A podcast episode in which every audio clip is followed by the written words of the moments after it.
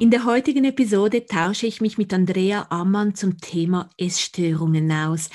Ein Thema, das meines Erachtens zu wenig Beachtung erhält. Ein Thema, das äh, unser Glück stark beeinträchtigt. Ein Thema, bei dem so viele Glaubenssätze eine Rolle spielen.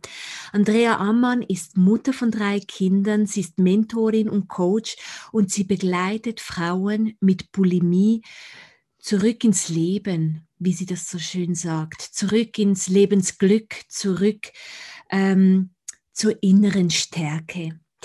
Ich hoffe, ihr könnt ganz viel für euch mitnehmen aus diesem Gespräch und vor allem mithelfen, dass diesem wichtigen Thema offener und mit, äh, mit größerem Verständnis auch begegnet wird.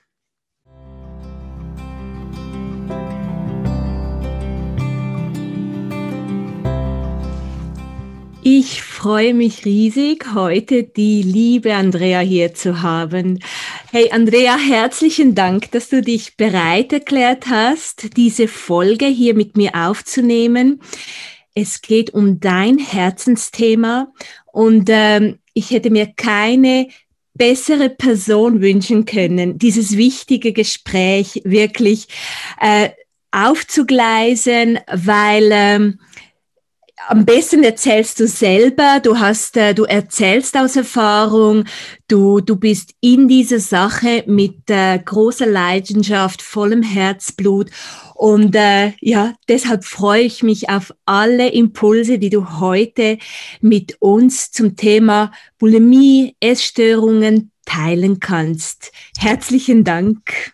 Sehr, sehr gern und auch herzlichen Dank für die Einladung. Es ist mir immer wirklich auch ein, ein großes Anliegen, auch ähm, präventiv, ich sage mal, zu wirken zu können, präventiv Impulse setzen zu dürfen, weil genau das etwas extrem Wertvolles ist, damit dann nicht alle Frauen mit 40 oder 50 bei mir landen müssen, sondern dass die das schon früher gar nicht so erleben müssen. Ja, es ist, können wir ähm, beginnen, wie es, äh, was dich dazu gebracht hat, wirklich mit dieser Leidenschaft auch äh, Menschen zu helfen. Du arbeitest vor allem mit Frauen zusammen, das weiß ich.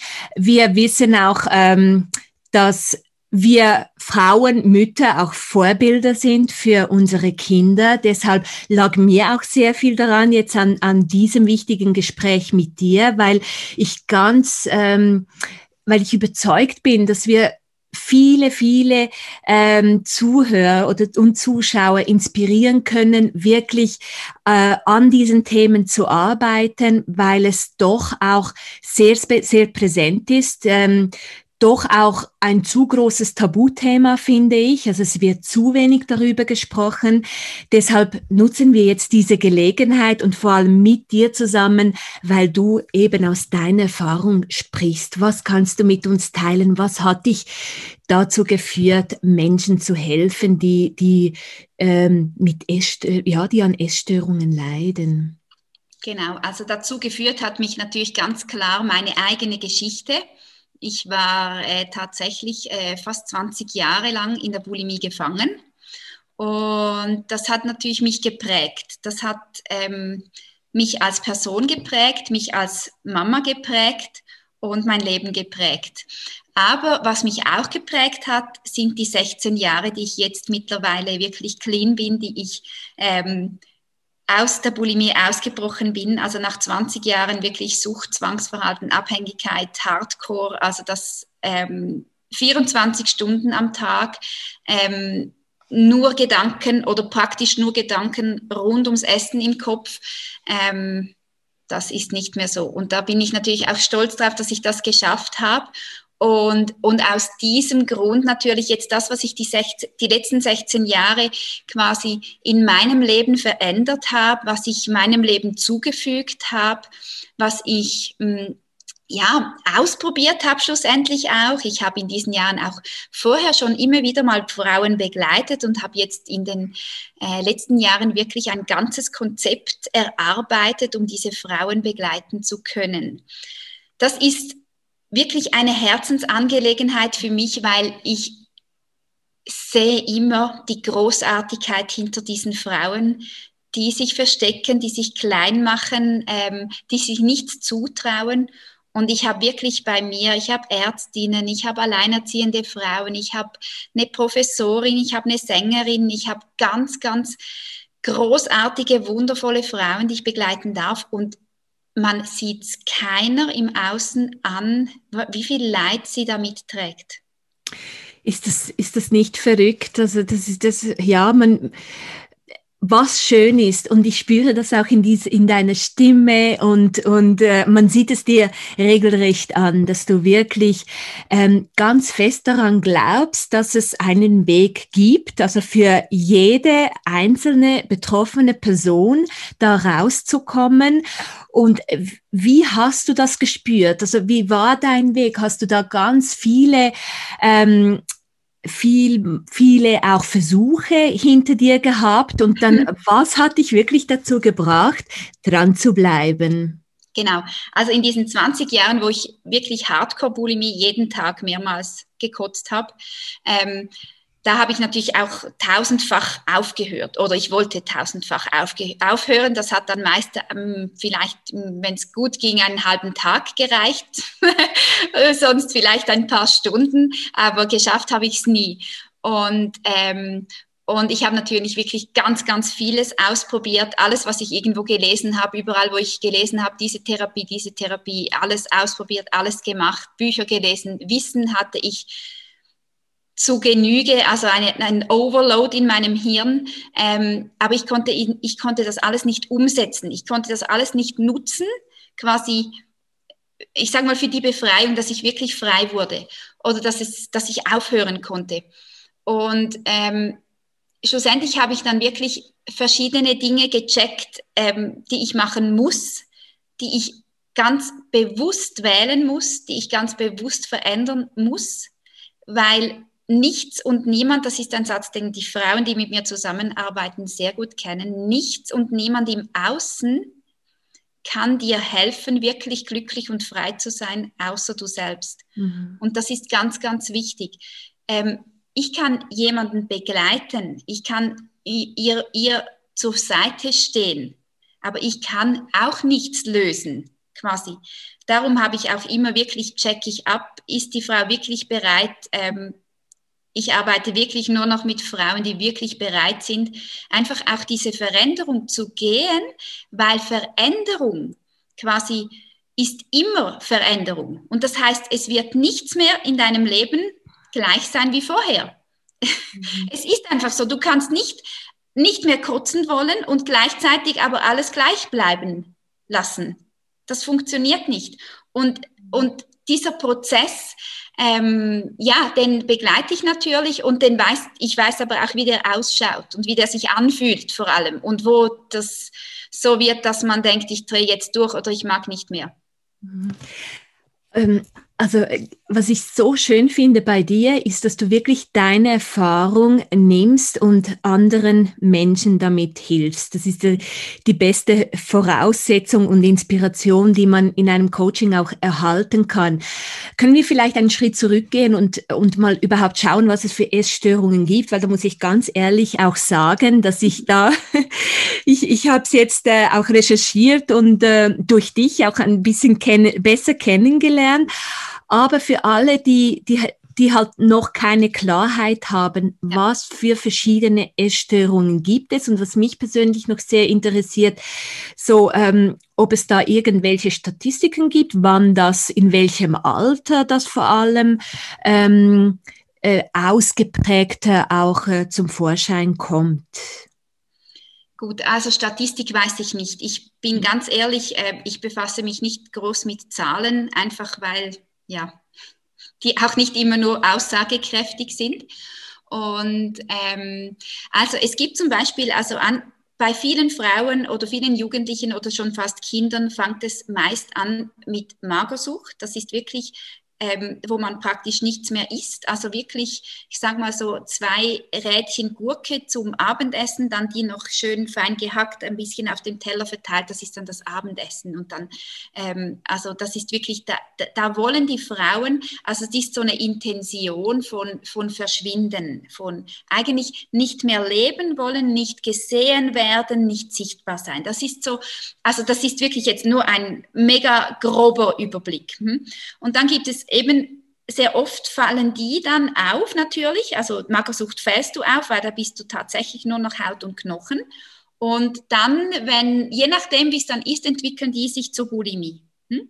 Weil da nehmen sie dann zu, sind so mehr oder weniger im Normalgewicht, die essen dann Mengen und kotzen wieder. Ich nehme ganz bewusst das Wort kotzen, weil in der Intention, wie das in der Bulimie ist, ist es nicht ein Erbrechen. Das ist so, ja, wenn ich mal eine Magen-Darm-Grippe habe und wirklich irgendwie, wenn es mir ganz elend geht, dann ist es ein Erbrechen. Aber das, was in der Bulimie geschieht, ist wirklich eine andere Intention und eine andere Dynamik dahinter. Und darum verwende ich dieses Wort, das viele Menschen nicht so ähm, gesellschaftstaglich finden, aber in diesem Kontext ähm, geht es für mich nicht anders.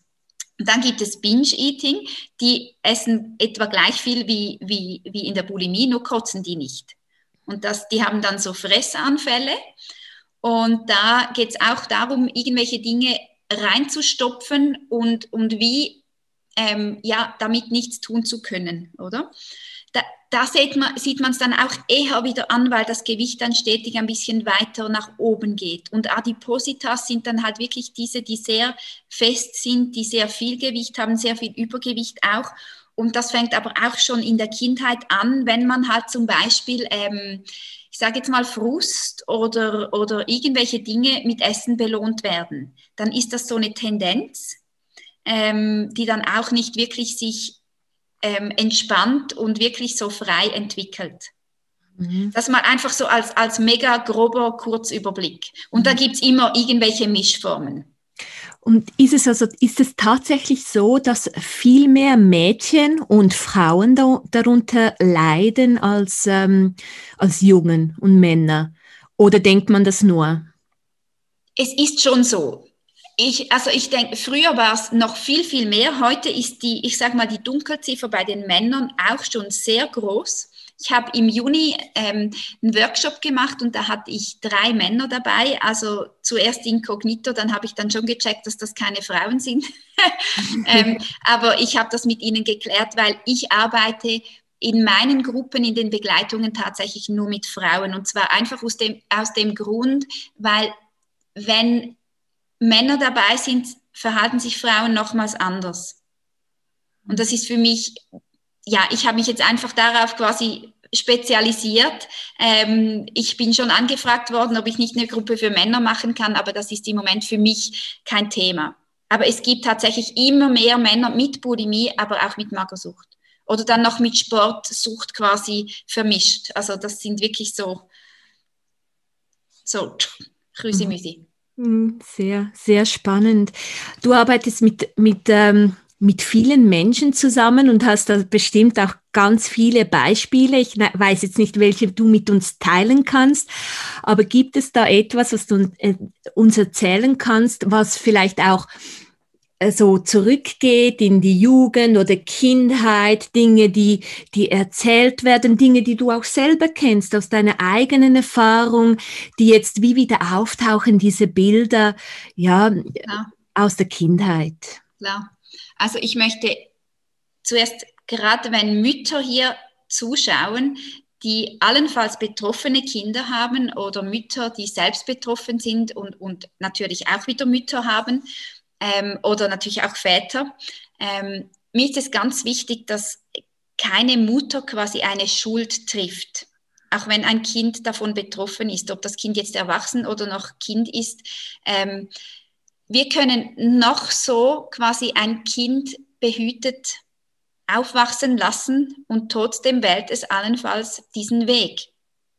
Und das ist, das ist etwas ganz, ganz Wichtiges, dass da die Mütter oder auch Väter oder wer sonst noch ähm, an der Erziehung beteiligt ist, ähm, sich mal von dieser Schuld quasi befreit, weil das bringt auch niemandem etwas.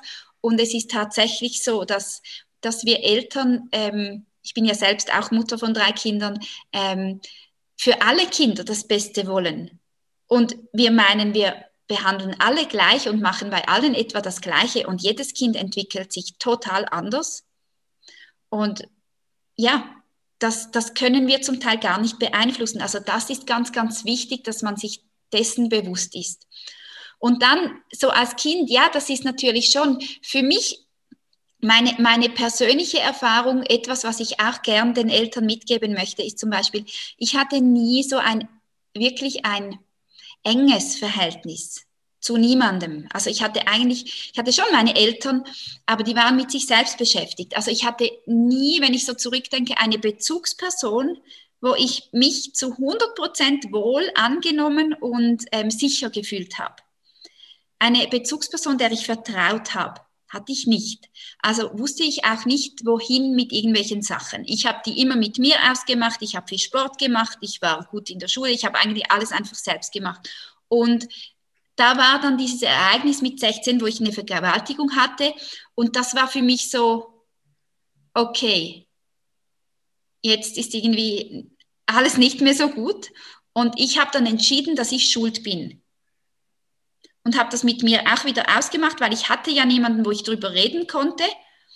Und das hat dann mit Magersucht gestartet, dass ich dann kurz nichts mehr gegessen habe. Und nachher, ähm, ja, die haben dann schon Theater gemacht. Ich muss zum Arzt und Therapie und bla bla bla. Und dann kam ich dann in die Bulimie, weil dann haben die mich wieder in Ruhe gelassen. Aber ich, ich konnte auch da niemandem wirklich vertrauen oder mich öffnen. Also ähm, ich sage immer, für Eltern jetzt, ähm, schaut, dass ihr eine gute Beziehung habt, habt zu euren Kindern, dass ihr euren Kindern vertraut, das ist viel wichtiger als gute Leistungen. Das ist ganz, ganz, das ist, das liegt, ist etwas, was mir mega am Herzen liegt. Also nehmt eure Kinder lieber zehnmal mehr in den Arm, als dass ihr sagt, und jetzt macht ihr die Hausaufgaben noch fertig und jetzt schreibst du das noch ein bisschen schöner und jetzt schaust du diese Rechnung nochmals an, die ist falsch.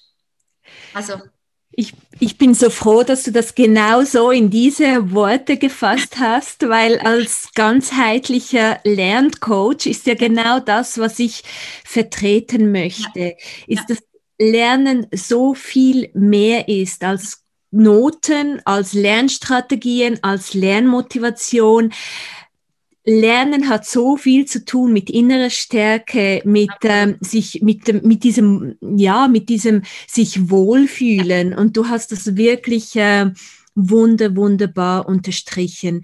Was mache ich jetzt als ähm, als Mutter, wenn ich sehe so diese dieses Bild, das du kreiert hast mit diesen Gurken auf ähm, auf dem Teller?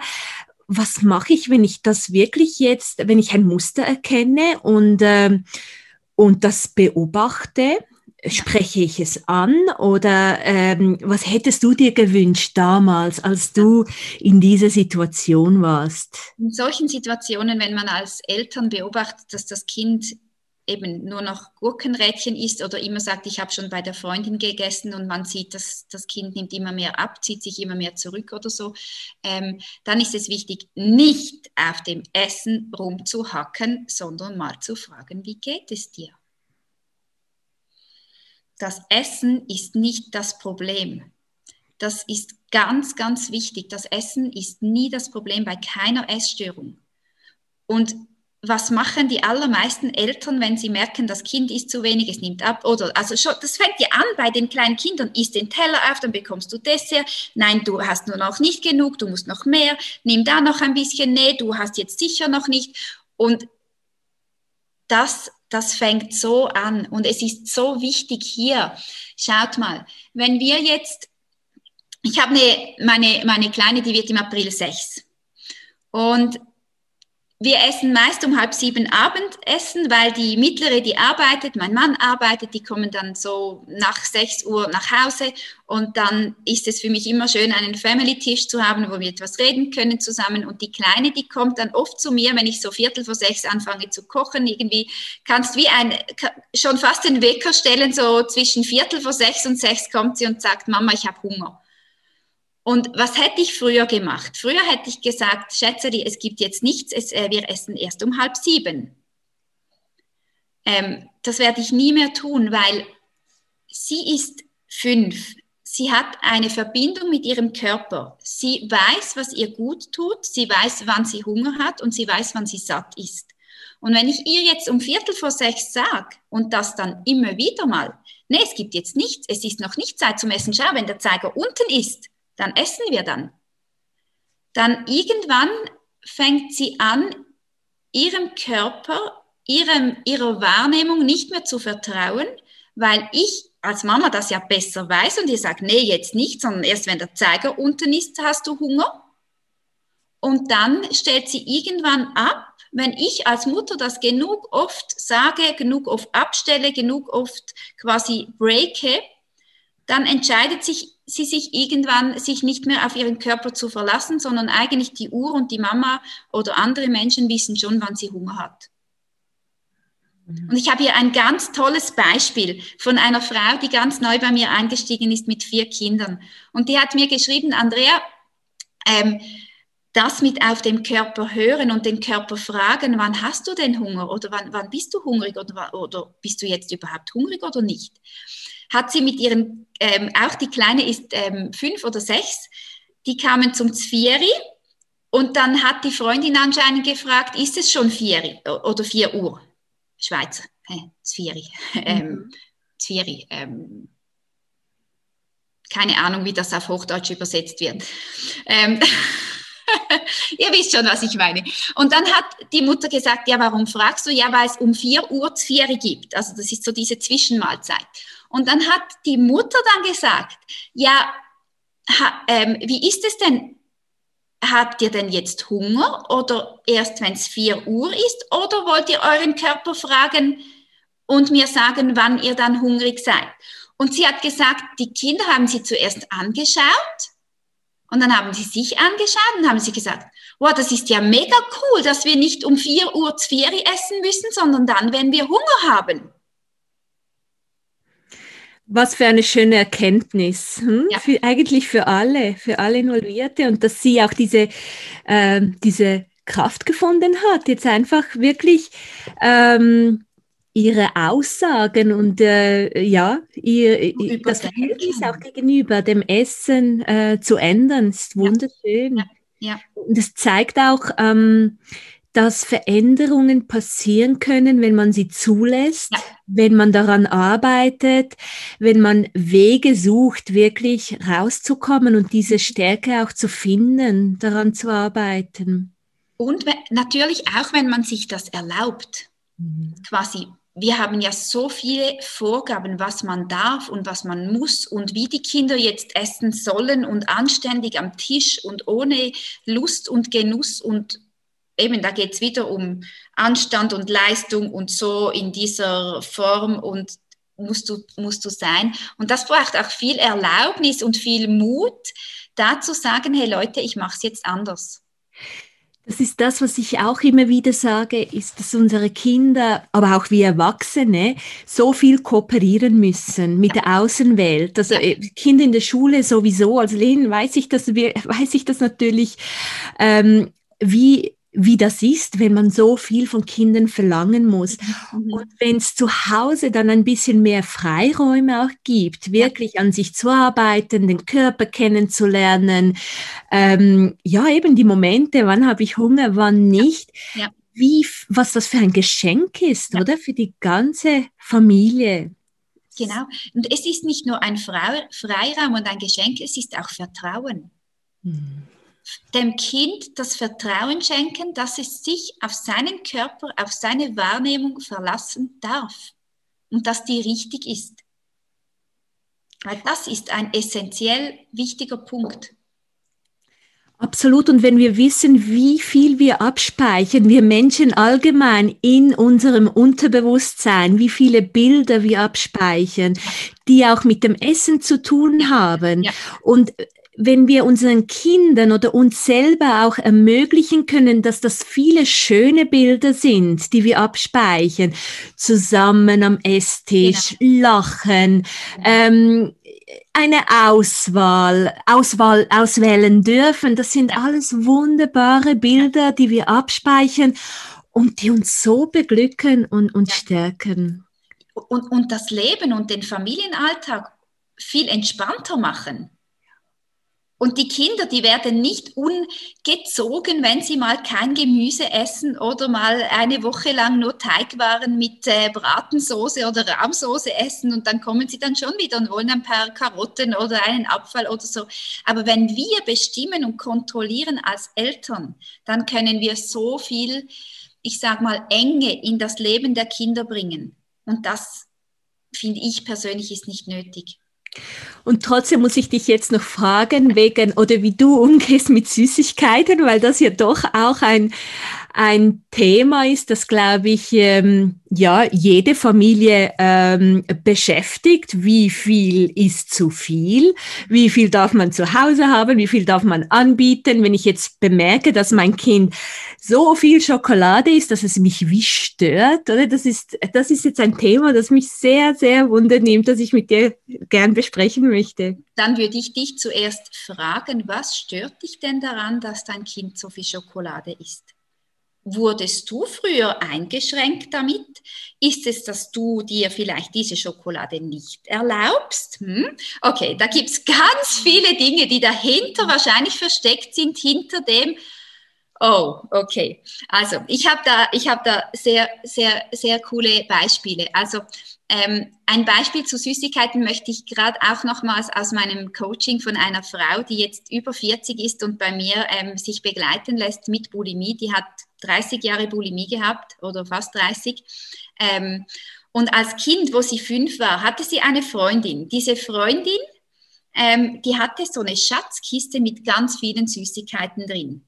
Und diese Kiste, die durfte sie immer haben. Also der Zugriff wurde ihr nicht verwehrt, es wurde nicht kontrolliert, wie viel sie isst und so weiter. Also Ihre Freundin hatte diese Kiste mit Süßigkeiten. Die Frau, die bei mir im Coaching ist, ihr wurde alles verboten. Oder mal ein Gurzli, ein Keks erlaubt, aber danach nur einer, weil zwei machen dann zu dick und zu viel süß und zu viel ge gefährlich. Hm?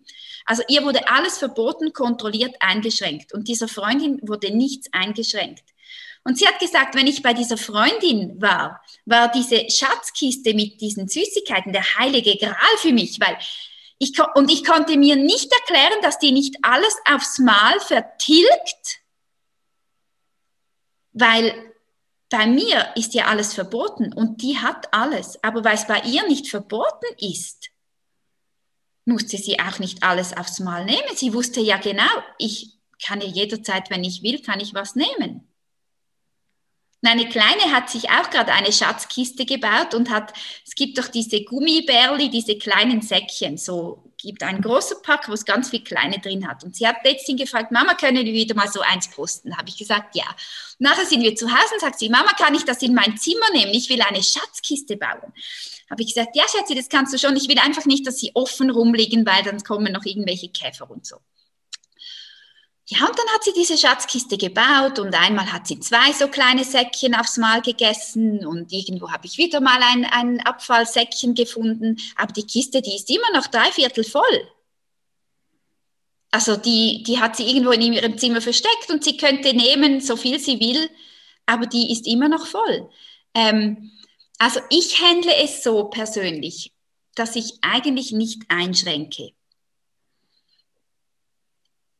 Wenn ich, wenn ich der Kleinen, wenn sie zum Beispiel im Sommer ein, ein Eis will und dann irgendwann später, wenn es wirklich ganz heiß ist, und fragt sie, kann ich noch, kann ich noch mal ein Eis haben? Sag ich, ja, magst du eins? Und sagt sie, ja, klar. Und dann schlägt sie vielleicht das halbe und sagt, ich bin satt, ich mag nicht mehr. Und ich weiß das. Ich weiß, dass ich ihr vertrauen kann, dass sie nicht dann, und da ist dann auch oft, dann sagen wir Ja zum Beispiel zum zweiten Eis, wenn wir Nein meinen, weil es in unserem Kopf schon ist, es ist zu viel. Und das geht doch nicht, dass man zwei Eis an einem Tag isst und schon gar nicht als Kind. Und wir verbieten uns das ja selbst als Mütter meist auch. Und es wurde uns, wo wir Kinder waren, wahrscheinlich auch verboten. Und das ist jetzt wirklich überflüssig und unnötig. Und also übertreiben müssen wir es ja nicht mit zwei Eis am Tag. Also da kommen dann True. Ganz viele Glaubenssätze, Paradigmen von anderen Menschen, von unseren Eltern, von uns selber zusammen. Und wenn wir dann aber dem Kind das zweite Eis erlauben, aber eigentlich in der Wut sind, dann sagen wir nämlich, und jetzt isst du das fertig. Du hast gesagt, du willst eins und jetzt isst du das fertig. Und da ist dann eben der Unterschied, dass du dem Kind erlaubst, auch ein halbes Eis entweder wegzuschmeißen oder ich nehme es noch fertig. Mhm. Und zwar ohne schlechtes Gewissen zu machen. Und das ist Übung. Das ist Übung. Und ähm, ich sage auch nicht, dass alle Eltern jetzt gerade ihr ganzes System auf den Kopf werfen müssen, aber dass sie immer wieder mal ihre, ich sag mal, ihre Reaktionen oder ihre, ich sag mal, Anforderungen ans Kind überdenken und hinterfragen und schauen, was läuft denn bei mir ab? Wenn mein Kind, das pubertierend ist, zwei Stunden nach dem Abendessen noch eine Tafel Schokolade isst, eine ganze Tafel Schokolade, meine älteste Tochter, die hat das wow, über Monate gemacht. Und ich, da, ich dachte da manchmal auch, wow, krass, oder? Aber ich, ich bin natürlich dann so, dass ich mich da wirklich, mich reflektiere und sage, hey, sorry, also jetzt einfach Mund zu, oder? Das geht gar nicht. Meine mittlere Tochter, die Malaika, die ist jetzt 17 geworden, die ist, hm, wie soll ich sagen, die ist einfach sportlich und so ein bisschen gut gebaut. Die ist nicht fest, die ist einfach gut gebaut. Und ich hatte ab und zu so einen kleinen Hauch von, wow, jetzt schöpft sie sich nochmals. Aber nur so Boah, und dann habe ich mir gesagt, Andrea, hey, shut up, oder? Also quasi nur schon die Gedanken dazu, weil sie ist so eine coole junge Frau, die matcht ihre Lehre, die hat jetzt dreimal eine Sechs gemacht auf der Ausbildung, auf der Bank. Also mehr kannst du gar nicht mehr. Und zwar einfach, weil sie Spaß daran hat.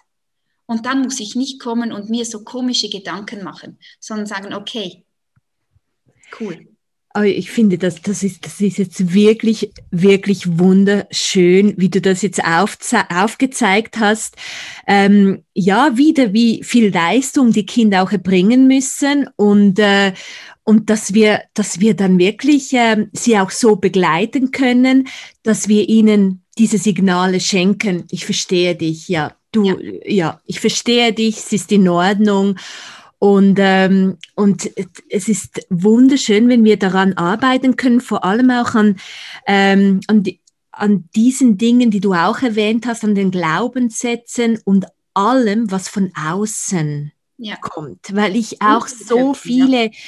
Eltern kenne, die eigentlich wollen, die, die sich Mühe geben und dann kommen die Großeltern oder Tanten, Onkel. Oder nur schon der Mann. Manchmal ist, sorry, ja. nur schon Mann und Frau, ja. wenn dann die Frau ja. auch will ähm, und der Mann sagt, du bleibst jetzt sitzen und du musst jetzt ausessen so, dann, dann wird es auch schon schwierig. Also es ist ja, absolut. Und, und ich glaube, da hast du auch ähm, wertvolle Impulse gegeben, weil das dann einfach Angelegenheiten sind, in die man wirklich tiefer eintauchen muss und schauen muss, okay, woher kommt's? Hey, mein Mann, woher kommt's bei dir? Wie hat's bei dir ausgeschaut, als du, äh, als kind du ein Kind ja. warst? Können wir darüber sprechen? Können wir, ähm, ja, wirklich eintauchen und schauen, wie was zu oder äh, zu was auch geführt hat. Und, ähm, und da bist du einfach eine wunder, wunderbare Person, weil du dich genau diesen Angelegenheiten widmest. Und vielleicht kannst du uns jetzt auch zum Schluss noch, noch sagen, wie man mehr über dich erfahren kann, wo man Informationen einholen kann, was du auf deiner Webseite bietest. Das, äh, das sind wunderbare Impulse, die ich wärmstens empfehlen kann. Also, ja, ich habe eine Seite, die heißt ähm, aapremiumcoaching.com. Vielleicht schreibst du es irgendwo dann noch hin oder so. Mhm, natürlich. genau. Ähm, ich biete verschiedene Begleitungen an, also vor allem die Frauen, die begleite ich ähm, in, ähm, in Online. Kursen, sag ich mal. Es ist das meiste online. Ich habe Live-Seminare bei mir in der Praxis in der Nähe von Zürich. Ähm, ich habe eine Praxis bei mir, ähm, ja, in der Nähe von Zürich. Da gebe ich auch Einzelsitzungen. Ich mache in energetischer Arbeit. Das ist so etwas, was dann einfach so überfließt.